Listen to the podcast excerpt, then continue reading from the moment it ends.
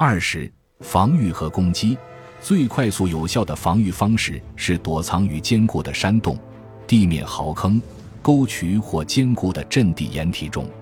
当人员隐蔽在露天掩体时，发现核爆炸后，应卧倒在工事底部，闭眼、闭嘴，腹部微收，两手交叉垫于胸下，并将两肘前伸，使两大臂遮挡头部，避免或减少光辐射对暴露皮肤的伤害。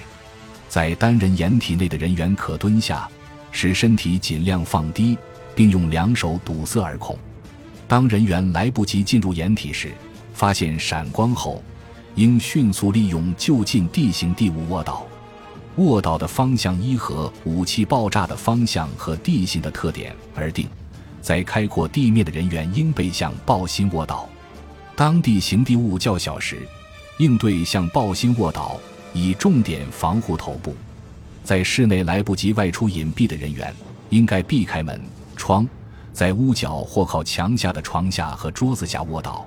以避免受到间接伤害。如处于行驶状态的车辆中发现闪光后，驾驶员应立即停车，车上人员最好在车上卧倒。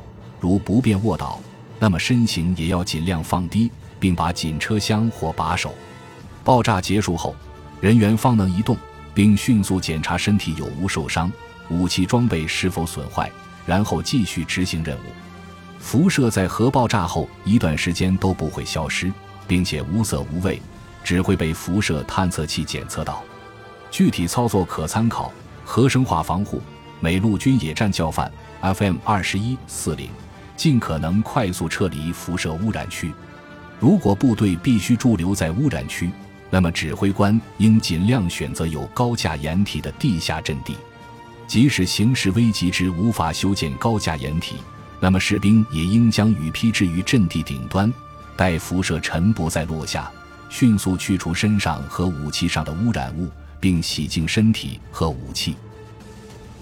感谢您的收听，本集已经播讲完毕。喜欢请订阅专辑，关注主播主页，更多精彩内容等着你。